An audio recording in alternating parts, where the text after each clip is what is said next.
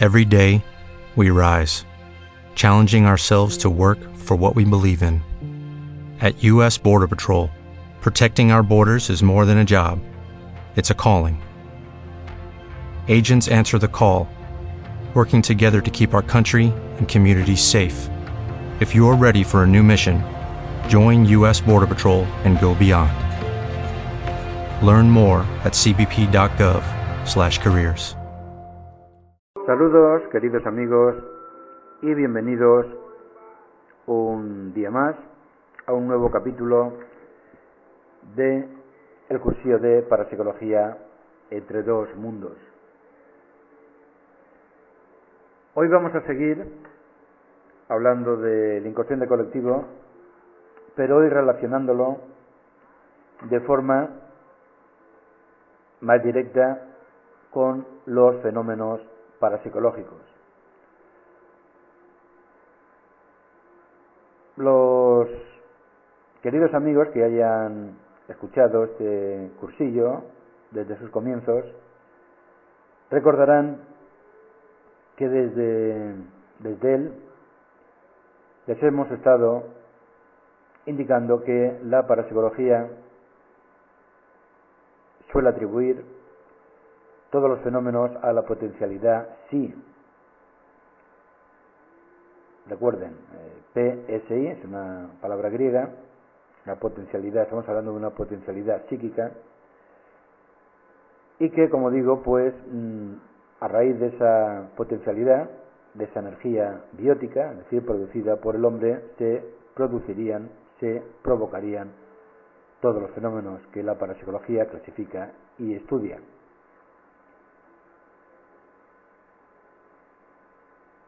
Ahora bien, hay fenómenos que resulta extraño entender cómo se pueden producir sin que aceptemos la existencia del inconsciente colectivo o de algo similar, dicho de otra forma, algo que nos relacione con nuestros semejantes, con nuestro entorno, con el resto de los seres humanos, incluso los que han vivido antes que nosotros.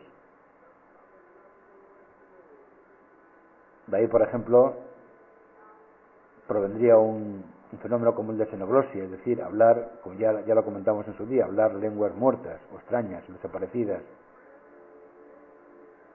Estaríamos hablando de recuerdos que han quedado almacenados a través del inconsciente colectivo, a través de los siglos, y la persona sensitiva en un momento determinado los recupera.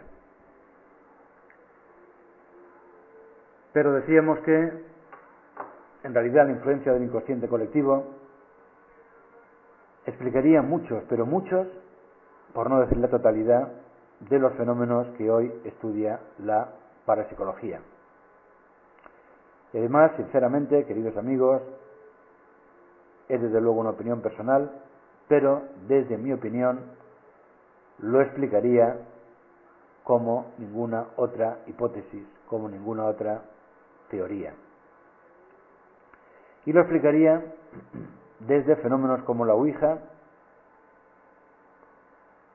o la psicografía, en realidad son dos fenómenos similares hasta cierto punto, hasta otros fenómenos más complejos como por ejemplo las apariciones marianas e incluso, ¿por qué no?, el fenómeno ovni. Posiblemente dediquemos también un capítulo a hablar de parapsicología y el fenómeno ovni, como dice el gran estudioso de, esta materia, Moisés Garrido, la paraufología. Decíamos que tal vez varios matices de este último, es decir, del fenómeno el fenómeno ovni, como son por ejemplo los relatos de abducidos, teniendo presente los contenidos simbólicos que de ellos se desprenden, pues podrían tener una relación bastante directa con manifestaciones del inconsciente colectivo, y que de esta forma se expresarían mediante determinados arquetipos, símbolos y representaciones. Insisto, aceptarlo así aclararía muchos aspectos desconcertantes que rodean al fenómeno ovni. También hablábamos de otros fenómenos como el de las apariciones marianas o fenómenos como el visitantes de dormitorio, donde existen ciertos arquetipos generados.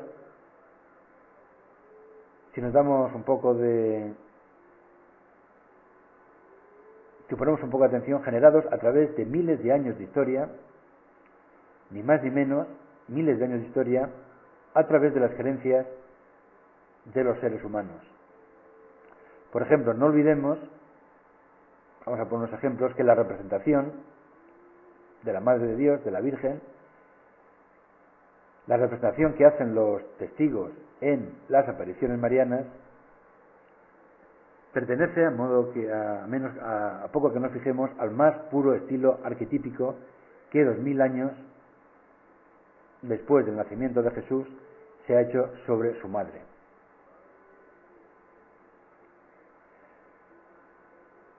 Volviendo al tema ovni, tampoco podemos olvidar que la descripción que muchos testigos hacen de los objetos volantes no identificados se ha ido, curiosamente, insisto, curiosamente, modificando y adaptando a los tiempos. Por ejemplo, las antiguas estructuras discoidales, que de hecho, todos lo recordarán, dio su nombre de platillo volante, pues han ido variando a formas más sofisticadas, conforme pues la televisión y la ciencia ficción pues ha ido trabajando y evolucionando en ese sentido. Desde luego solo una hipótesis más y que solo explicaría un fenómeno muy complejo, porque mm, yo soy una de las personas también que pienso que en el fenómeno ovni no estamos hablando de un fenómeno solo, sino de varios fenómenos a la vez. Un fenómeno muy complejo, escurridizo y compuesto por diversos y variados elementos. Elementos sociales, psicológicos y posiblemente también parapsicológicos. Pero volvamos, ya hablaremos de los fenómenos ovni, volvamos a los fenómenos parapsicológicos y vamos a decir que la influencia del inconsciente colectivo sobre los fenómenos que estudia la parapsicología, aquí en este sentido sí que se nos antoja mucho más tangible. Por ejemplo, hacíamos mención antes a la popular tabla Ouija. Ya hablamos en este cursillo de ella, explicábamos sus peligros, aconsejábamos pues algunas conductas, algunos, algunos eh, procedimientos que debíamos emplear si practicábamos con este, con este fenómeno. Bien, pues, por ejemplo, vamos a poner el fenómeno de la Ouija. Para bastantes parapsicólogos, entre los que me incluyo, los contenidos que se expresarían a través de ella tendrían un origen psíquico, es decir, que estaríamos ante elaboraciones inconscientes de cada uno, o bien todos, cuantos experimentan con ellas en una tarde, en un día determinado. Los mensajes serían, en este caso, generados en la psique profunda de los participantes, es decir, en su subconsciente. Es verdad que se puede objetar y con razón lo siguiente, pero ¿qué sucede cuando dicha información es desconocida por los participantes, incluso a nivel inconsciente? Que es verdad que hay veces que sucede así. Pues bien, en este caso, la aceptación del inconsciente colectivo podría explicar y responder perfectamente a esta pregunta. De hecho, a nivel extrasensorial, cada uno de los participantes estaría en contacto con ese gran torrente de información y conocimiento que sería el inconsciente colectivo. Todo ello podríamos extrapolarlo a mucha, ya lo decíamos antes, o tal vez toda la fenomenología paranormal, porque la argumentación que hemos formulado ahora mismo sobre la Ouija La misma, la misma, podríamos hacerla extensiva a el resto de los fenómenos. Por ejemplo, a la escritura automática, a la psicopictografía, a la xenoglosia, a la psicofotografía, a la pantomnesia, fenómenos que ya hemos explicado aquí. La asistencia o la aceptación del inconsciente colectivo también explicaría la retrocognición, la precognición, porque la esencia del inconsciente colectivo estaría más allá de los conceptos espaciotemporales. Por eso el, ser humano podría a veces tener acceso a informaciones del pasado, por supuesto, mucho más sencillo, y a veces en forma de premoniciones o de preconiciones sobre cosas y contenidos del futuro.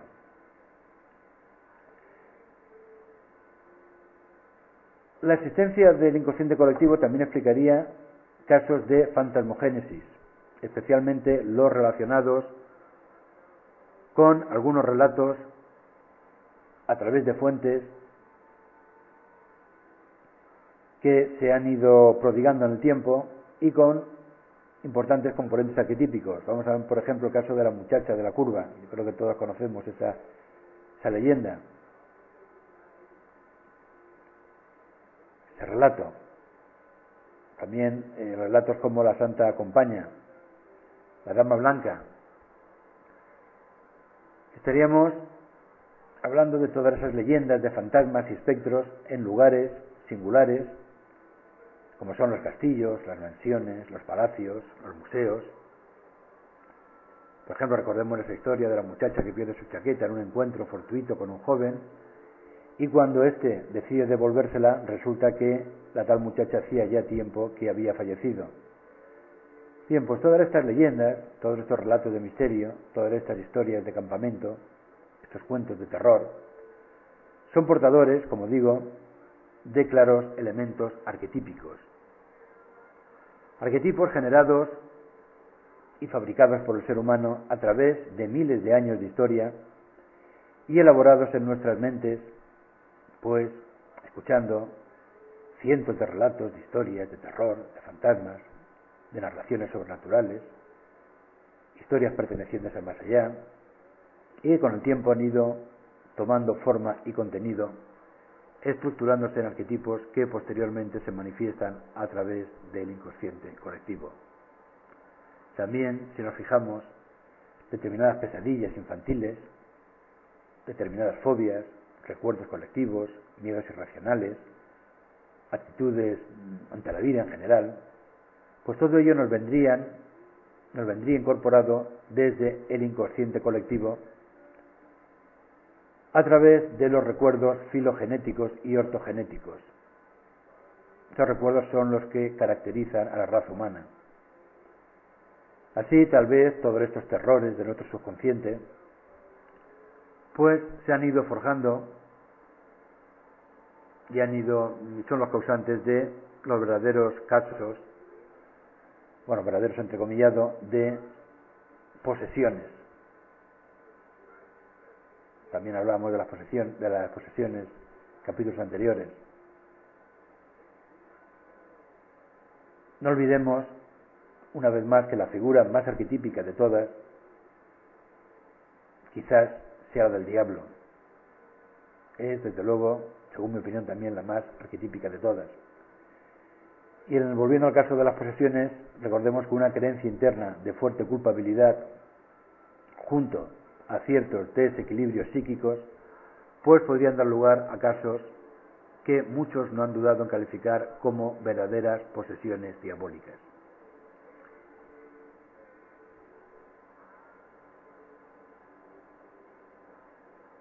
La física también nos puede ayudar a comprender mejor el inconsciente colectivo.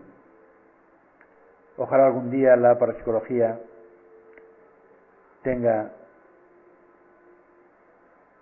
una mayor perspectiva desde la física, desde las matemáticas, que desde la brujería o desde la superstición, como muchas veces sucede. Y algunos se empeñan en que suceda, algunas personas, o nos empeñamos en que suceda. Vamos a colocarnos también en ese sector para no, excluirnos de él. Decíamos que la física también nos puede ayudar a comprender mejor el inconsciente colectivo. Así, los físicos del siglo pasado veían el universo como una colección de partes diferentes. Cada una de ellas estaba aislada, estaba separada de las otras en el espacio y en el tiempo. A partir de este supuesto, se midieron, se definieron, se numeraron todos los fragmentos, todas las piezas, cuya totalidad formaba parte del universo. Se pensó que podían colocarse en el lugar que les correspondía. Cada cosa estaría, ocuparía su espacio. Sin embargo, con el advenimiento de métodos e instrumentos científicos cada vez más avanzados, solo fue cuestión de tiempo que los físicos se empezaran a topar con problemas inherentes en ese viejo concepto newtoniano del mundo como máquina o mecanismo hecho de partes separadas y desarmable como un reloj. Así, el problema empezó cuando los científicos se pusieron a investigar la naturaleza de las partículas subatómicas, las ultramicroscópicas, que, como hoy sabemos, constituyen el átomo. Se vio con gran asombro, se descubrió, que no podían localizar específicamente el electrón en el tiempo ni en el espacio, si las partículas que lo constituían se negaban a dejarse situar en un único lugar, la pregunta que habría que formularse es cómo se podía decir que el átomo cómo se podía decir que el átomo fuera concreto o mesurable. Y si el átomo no se comportaba como una entidad aparte, esto nos llevaría a una segunda pregunta. ¿Cómo se podía definir como separados o aislados entre sí a personas, animales u objetos que están constituidos por átomos? Bueno, ¿acaso no es esto lo que el inconsciente colectivo nos explica? La semana que viene seguiremos con este apasionante tema. Recuerden que están en el cursillo entre dos mundos. Les saluda Manuel Capella.